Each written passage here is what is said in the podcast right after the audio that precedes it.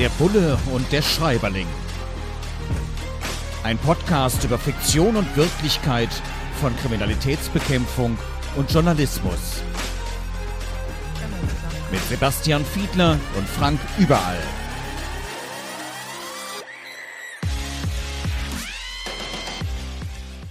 Herzlich willkommen zu einer neuen Folge von Der Bulle und der Schreiberling. Diesmal geht es um den 13. Fall für Bruno, Chef de Police. Martin Walker hat wieder zugeschlagen, hat wieder ein Buch veröffentlicht und Französisches Roulette heißt es. Es geht darin mal wieder um den Südwesten Frankreichs, alles sehr beschaulich, aber da passiert immer was. Ein richtiger Kriminalroman und dort geht es diesmal um eine Seniorenresidenz, wo jemand einen Platz haben möchte, aber auf einmal ist der tot. Und da kommt der Ermittler Bruno ins Spiel und wird mit seiner charmanten Art den Fall, ja, wahrscheinlich lösen. Na, wir spoilern ja hier nicht, das heißt, wir verraten nicht, wie es ausgeht, aber wir werfen einen Blick drauf. Welcher Realitätsbezug ist da drin? Sebastian, Sebastian Fiedler, Vorsitzender des Bundesdeutscher Kriminalbeamter, unser Bulle hier im Podcast. Sebastian, so schön auf dem Land irgendwo als Polizist arbeiten, ist das nicht eine Herausforderung? Wäre das nicht ein Traum im Südwesten Frankreichs oder irgendwo in einer schönen deutschen Gegend, statt in Großstädten, statt sich mit den ganz großen Dingen zu beschäftigen? Beschäftigen, die kleinen Fälle, die gemütlichen Fälle, jeder kennt jeden. Ist das eine Traumvorstellung für dich? Ja, weißt du, da ist ja jeder Jack anders, wie man im Rheinland so schön sagt. Für mich wäre es ehrlich gesagt nichts gewesen. Ich hätte und habe auch da schon mal wirklich ganz gerne Urlaub gemacht, aber zum Arbeiten wäre es mir tatsächlich in einer Großstadt immer lieber gewesen. Und das empfinde ich tatsächlich auch heute noch so, weil man ja sehen muss, dass solche herausragenden Kriminalfälle auf dem Land natürlich eher selten passieren. Und wenn man ein Stück weit so die berufliche Herausforderung sucht, dann glaube ich, ist man eher da aufgehoben, wo viel passiert. Aber es gibt eben auch viele Kollegen, denen das da besser gefällt oder die gerne zurück in die Heimat wollen, wenn sie denn in dem Bereich wohnen. Da ist eben jeder so ein bisschen anders. Na, im ländlichen Bereich, diesmal hier von Frankreich, den Martin Walker beschreibt, da gibt es dann auch schon mal die Situation, dass jemand zum Beispiel massive Herzprobleme hat. Im französischen Roulette wird das entsprechend auch beschrieben. Naja, der sollte sowieso einen Herzschrittmacher bekommen, stirbt dann und dann guckt der Arzt nicht mehr so genau hin und sagt, komm, der war alt, da wird wohl nichts hinterstecken. Tatsächlich aber war es möglicherweise ein Mord. Wie gesagt, wir wollen ja hier nichts verraten, aber trotzdem dieses Thema, das beschäftigt ja auch, soweit ich weiß, die Kriminalpolizei. Unentdeckte Morde, weil man nicht genau bei der Obduktion hingeguckt hat oder gar keine Obduktion gemacht hat, sondern einfach nur gesagt hat, gut, der war krank, ach, da werden wir jetzt nicht weiter untersuchen und dann sind die Opfer oft auch recht schnell eingeäschert, sodass man gar keine Chance mehr hat, was rauszufinden. Bleiben Morde auch in Deutschland möglicherweise manchmal manchmal unentdeckt? Da stellst du eine Frage, die eigentlich schon einen eigenen Podcast rechtfertigen würde und ein total rele relevantes Thema aufwirft. Es gibt nämlich schon unter Rechtsmedizinern seit ganz vielen Jahren den Spruch, wenn ein Licht auf jedem Grab brennen würde, in dem das Opfer eines unentdeckten Mordes liegt, dann wären Deutschlands Friedhöfe nachts taghell erleuchtet. Das ist schon lange überliefert und das hat einen guten Grund, weil nämlich nicht nur die These oder Vermutung besteht, sondern man kann das an vielen Fällen, glaube ich, sehr plausibel und deutlich machen, dass tatsächlich das Risiko nicht gering ist, dass auch in Deutschland ein Mord nicht entdeckt wird. Und das hat ganz stark damit zu tun, wie denn ein Toter zunächst einmal untersucht wird. Und das kann in den allermeisten Bundesländern, und ich erkläre gleich noch, warum ich sage nicht in allen, so passieren, dass zum Beispiel ein Notarzt, ein Arzt im Krankenhaus, ein Hausarzt, der ins Alten- und Pflegeheim geht und da einer 80- oder 90-jährigen Bewohnerin dann bescheinigt, auf natürliche Weise verstorben zu sein, dass dabei nicht entdeckt wird, dass er oder sie möglicherweise umgebracht worden war. Und Es hat ein Stück weit damit zu tun, dass wenn man in Deutschland Rechtsmediziner werden will, dann ist das eine Facharztausbildung und die dauert mehrere Jahre. Das heißt, man muss sehr qualifiziert sein. Und wenn man das nicht ist und so nebenbei als Hausarzt denkt, na ja, derjenige war ja schon vorher erkrankt und bescheinigt das dann eben. Oder wenn man im Krankenhaus selber bei einer Operation möglicherweise einen Fehler gemacht hat und selbst derjenige ist, der dann anschließend natürliche Todesursache bescheinigt, dann erkennt sie an diesen beiden Beispielen schon, dass es durchaus echt ein Risiko gibt, dass da was durch die Lappen geht. Und es gibt zwei Beispiele, wo das anders gelöst ist. Das eine ist so im angelsächsischen Raum. Da gibt es das Prinzip des Coronas, also nicht die Viruskrankheit, sondern Coroner geschrieben. Und das ist so eine amtliche Leichenbeschau. Und es gibt inzwischen im Bundesland Bremen seit 2017 die Regelung, dass derjenige, der unterschreibt, dass jemand verstorben ist, nicht derselbe sein kann, der auch bescheinigt, ob es ein natürlicher oder unnatürlicher Tod gewesen ist, sondern das muss dann tatsächlich noch einmal eine qualifizierte Leichenschau sein. Also eine amtliche Pflichtuntersuchung ist dort vorgesehen um das zu verhindern. Und vielleicht noch ein letztes Beispiel. Ich kann mich erinnern an Vorträge, unter anderem an einen sehr eindrücklichen Vortrag des Leiters der Rechtsmedizin in Köln, Professor Rothschild, der anhand einiger Beispiele bei der Kripo Köln mal deutlich machte, warum das so wichtig ist. Und ich erinnere mich zum Beispiel an einen Toten, der in einem Fluss, ich weiß nicht, ob es der Rhein selbst gewesen ist, gefunden worden ist und der eigentlich von außen erkennbar nur eine kleine Platzwunde hinten am Kopf hatte und bei dem man hätte denken können, der sei irgendwie gestürzt und ins Wasser gefallen. Und nur durch einen aufmerksamen Menschen, ich glaube, es könnte sogar der Rechtsmediziner selber gewesen sein, wurde dann die Staatsanwaltschaft darauf aufmerksam gemacht, dass man doch besser eine Leichenöffnung vornimmt. Und als man dann den Schädel geöffnet hatte, konnte man feststellen, dass noch das vordere Ende eines Geschosses einer Armbrust sich mitten im Kopf befand. Das konnte man von außen gar nicht mehr erkennen. Also eines von vielen Beispielen, das deutlich macht, dass das durchaus sinnvoll ist, was die Bremer da so tun. Apropos Ärzte, Martin Walker beschreibt in seinem Roman, in seinem Krimi Französisches Roulette auch die Situation, dass er im Wartezimmer eines Arztes ist und ja, da liegen die berühmten Zeitschriften rum. Yellow Press nennen wir die. Naja, Jan Böhmermann hat das ja letztens mal aufgegriffen, die nehmen es mit der Wahrheit manchmal nicht so ganz genau. Ja, es ist irgendwo auch Journalismus, aber eher Unterhaltungsjournalismus. Man fragt sich, wer glaubt das eigentlich im Detail, was da alles drinsteht oder welcher Eindruck da zum Teil dann erweckt wird, so hart hart an der Grenze dessen, was dann vielleicht nicht mehr stimmt.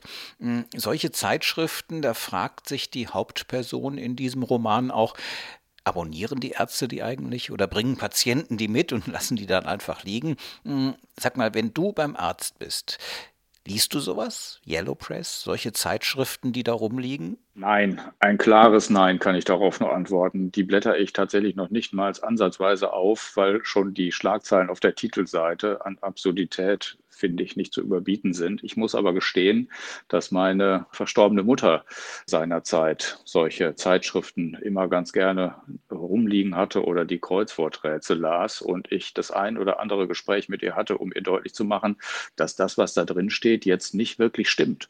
Sie glaubte das teilweise deswegen will ich, du hast es zwar gerade so angedeutet, aber ich will schon noch mal zurückfragen, wie schaut ihr denn so als Profis, als professionelle Vertreter, als Sprachrohr, als Gewerkschaft der Journalisten denn auf etwas, was du jetzt gerade Unterhaltungsjournalismus genannt hast? Also fällt das überhaupt noch unter Journalismus? Also wenn es denn nicht stimmt? Ja, wenn es nicht stimmt, ist es kein Journalismus. Aber es ist eben oft so am harten Rande der Wahrheit. Es sind eben die Formulierungen, wie gesagt, Jan Böhmermann hat das ja ganz gut ad absurdum gefühlt, also irgendwo einen Kern der Wahrheit satirisch zugespitzt. Und wenn ich solche Yellow Press lese, ja, das hat für mich was von Satire. Das ist irgendwo, ja, ein Stück weit fernab der Realität und eben unterhaltend. Extrem zugespitzt und ja, manchmal kassieren ja dann solche Verlage auch entsprechend zu Recht Abmahnungen oder müssen Gegendarstellungen drucken oder müssen Unterlassungsverpflichtungserklärungen abgeben. Auf der anderen Seite wird das auch oft missbraucht von Presserechtsanwältinnen und Anwälten, die hinter allem, was berichtet wird, was für ihre Mandantinnen und Mandanten vielleicht nicht so toll ist, dann irgendwo wittern, dass das nichts mehr mit Journalismus zu tun hat, dass das eine Falschdarstellung ist. Also da muss man sehr, sehr vorsichtig sein und tatsächlich Medienkompetenz ist da wichtig. Nicht nur im Netz, sondern auch bei solchen Blättern unterscheiden zu können, was ist tatsächlich seriöser Qualitätsjournalismus und was ist das andere. Schatz, ich bin neu verliebt. Was? Drüben. Das ist er. Aber das ist ein Auto. Ja, eben. Mit ihm habe ich alles richtig gemacht. Wunschauto einfach kaufen, verkaufen oder leasen. Bei Autoscout24. Alles richtig gemacht. Vernimmt sich, was man will, dann wilde Gerüchte entstanden. Fast nichts davon stimmt. Tatort Sport. Wenn Sporthelden zu Tätern oder Opfern werden, ermittelt Malte Asmus auf meinsportpodcast.de. Folge dem True Crime Podcast, denn manchmal ist Sport tatsächlich Mord. Nicht nur für Sportfans. Der Bulle und der Schreiberling. Unser Podcast heute zu Französisches Roulette von Martin Walker. Und da wird beschrieben, dass es eine zentrale Einrichtung in Frankreich gibt, wohl die größte weit und breit, wo Spezialeinheiten ausgebildet werden, und zwar Spezialeinheiten mit vier Beinen und einer sehr, sehr guten Schnauze, die gut schnüffeln kann. Ich rede über Hunde.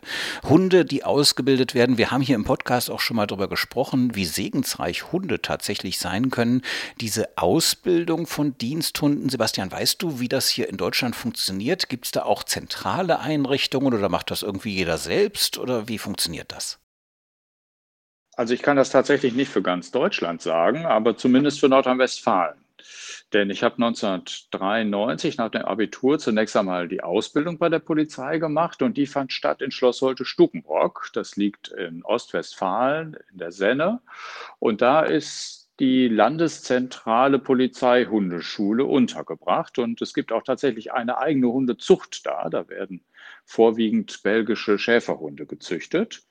Und das fand ich schon immer total interessant. Und das muss man sich so vorstellen, dass bei der Zucht, zunächst einmal bei eigenen Polizeihundepflegern, die Welpen zur Welt kommen und dann so nach etwa vier Wochen in den Hundekindergarten gehen.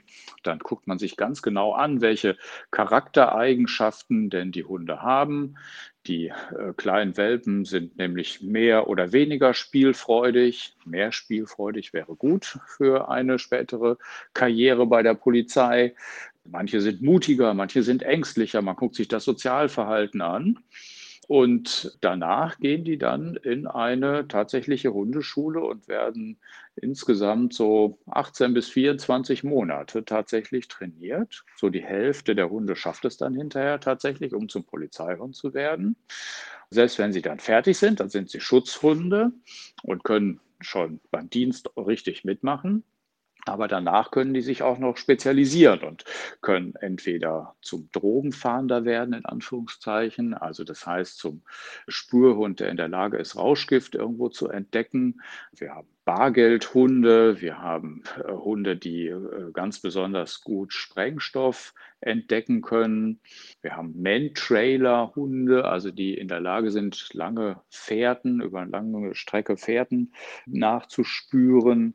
Also du siehst da schon, es gibt auch unter den Hunden wirkliche Spezialisten hinterher und ich finde das wahnsinnig faszinierend, was die für tolle Mitglieder von Polizeiteams sind und welche tolle Unterstützung die im Dienst leisten können. Das ist geradezu faszinierend, finde ich. Jetzt wird in diesem Krimi beschrieben, dass es für Hunde ja manchmal auch ziemlich gefährlich sein kann. Ich meine, Sprengstoff suchen, das kann dann auch schon mal richtig dramatisch werden. Da kann auch schon mal ein Hund sterben.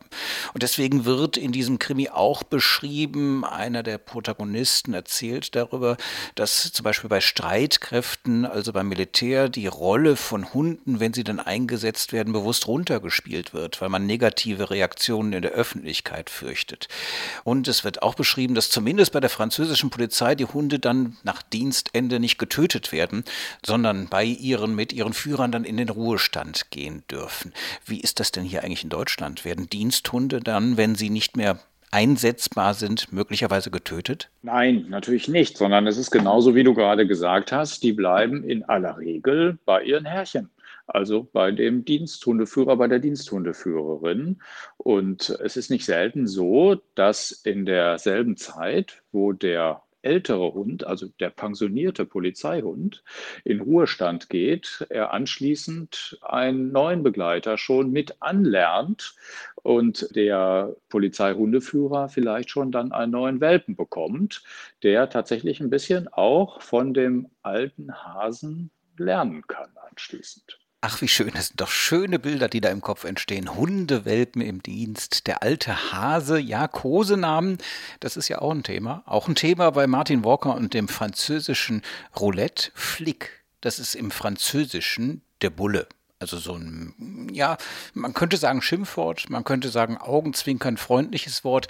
Wie siehst du das eigentlich? Ich meine, wir nennen dich hier im Podcast den Bullen, mich nennen wir den Schreiberling. Gut, ich habe jetzt kein großes Problem damit, als Schreiberling bezeichnet zu werden, weil das tue ich ja. Ich schreibe. Ich weiß, dass das durchaus auch negativ gemeint ist, Schreiberling, aber gut, da kann man ja ironisch mit umgehen. Aber als Bulle sich zu bezeichnen oder bezeichnet zu werden. Hm, wie findest du das eigentlich? Ach, das ist eigentlich eine breite Diskussion. So ganz ursprünglich, wenn ich mich recht erinnere, kommt das Wort ja irgendwie aus dem Niederländischen und ist gar nicht mit dem Tier gemeint, sondern kommt, glaube ich, von Boll, von, aus dem Niederländischen und heißt eigentlich kluger Kopf. Und wenn ich das zugrunde lege, dann muss ich mich ja eigentlich darüber freuen. Wobei ich natürlich weiß, dass es von vielen als Schimpfwort gebraucht wird. Und wir beiden haben das ja tatsächlich, du hast es ja schon gesagt, mit einem Augenzwinkern verwendet.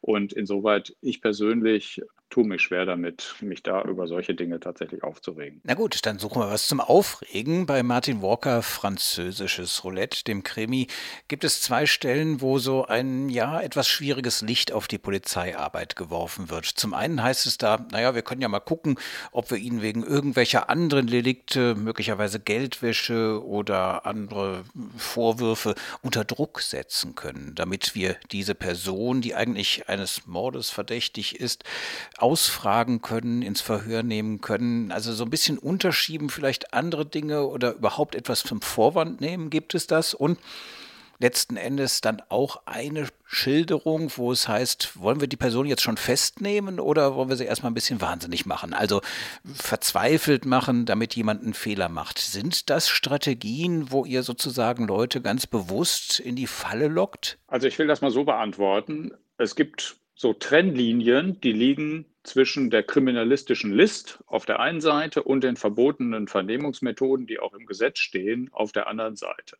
Und wenn wir diese Grenze überschreiten, sei es bei Vernehmung oder bei anderen Ermittlungsmaßnahmen, dann kommen wir so oder so in einen Bereich, wo die Beweise, die wir dadurch gewonnen haben, nicht mehr zu gebrauchen sind vor Gericht. Deswegen hat der Gesetzgeber richtigerweise dafür gesorgt, dass sich so etwas ja auch gar nicht lohnen kann. Also wenn wir zum Beispiel jemanden bewusst durch Ermüdung oder natürlich ganz krass durch Misshandlung oder körperliche Schäden, indem wir ihm Mittel verabreichen würden oder so etwas. Es gibt auch Situationen, wo wir durch Täuschung, äh, wo so etwas hervorgerufen werden könnte, dann steht das ganz klar im Gesetz, dann ist das nicht nur verboten, sondern es bringt auch bei den Ermittlungen nichts.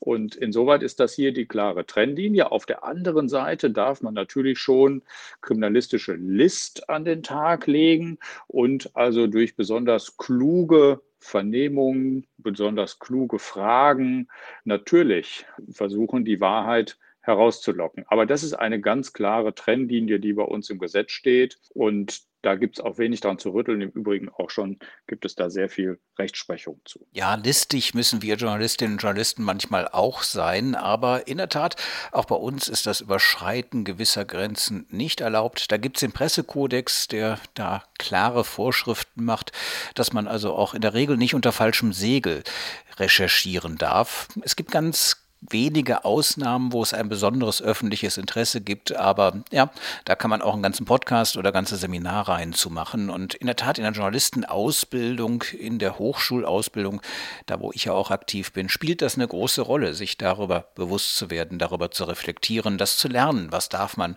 was darf man nicht. Noch eine Frage aus Martin Walker, französisches Roulette. Da wird beschrieben, dass es jemanden gibt, der auf einem Auslandseinsatz ist. Das ist ja für Polizistinnen und Polizisten auch nicht ganz ungewöhnlich. Es gibt immer mal wieder Aktionen, wo Polizei in anderen Ländern unterstützt wird, wo die Ausbildung unterstützt wird. Es gibt auf der anderen Seite auch im Inland zum Teil extrem gefährliche Einsätze und thematisiert wird von Martin Walker, dass die betreffende Person da jetzt auch nicht so gerne drüber spricht, dass die Verwandtschaft, die Bekanntschaft, der Freundeskreis sich dann zum Teil auch Sorgen machen. Und eine solche Situation, dass man nicht zu viel erzählen kann, dass sich der nähere Kreis Sorgen macht, Kennst du das auch? Ich kenne das nur aus einer ganz, ganz, ganz kurzen Episode und vergleichsweise harmlos in meinem beruflichen Leben. Aber ich habe durchaus, ich möchte sagen, viele Freunde, die im Bereich der organisierten Kriminalität arbeiten und einige sehr enge Freunde.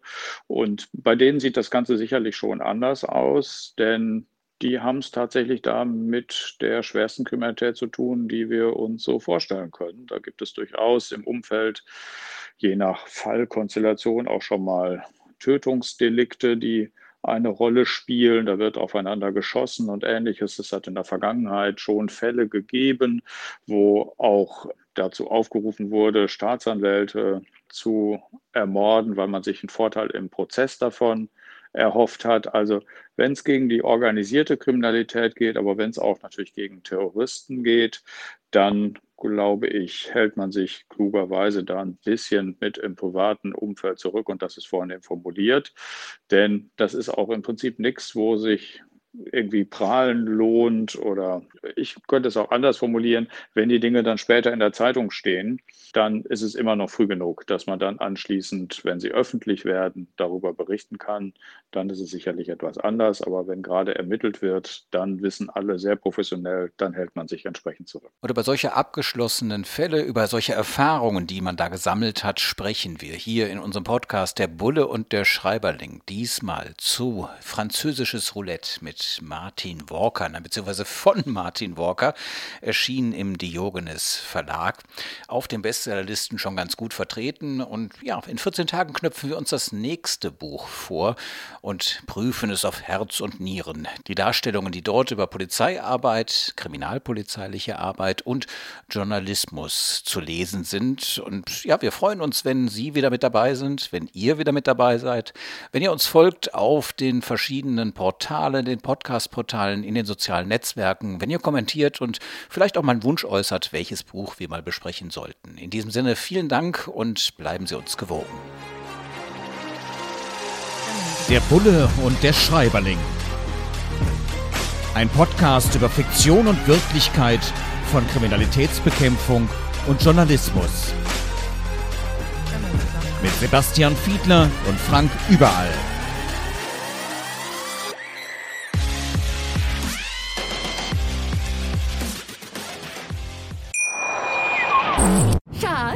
Bin neu verliebt. Was? Da drüben. Das ist er. Aber das ist ein Auto. Ja, eben. Mit ihm habe ich alles richtig gemacht. Wunschauto einfach kaufen, verkaufen oder leasen. Bei Autoscout24. Alles richtig gemacht.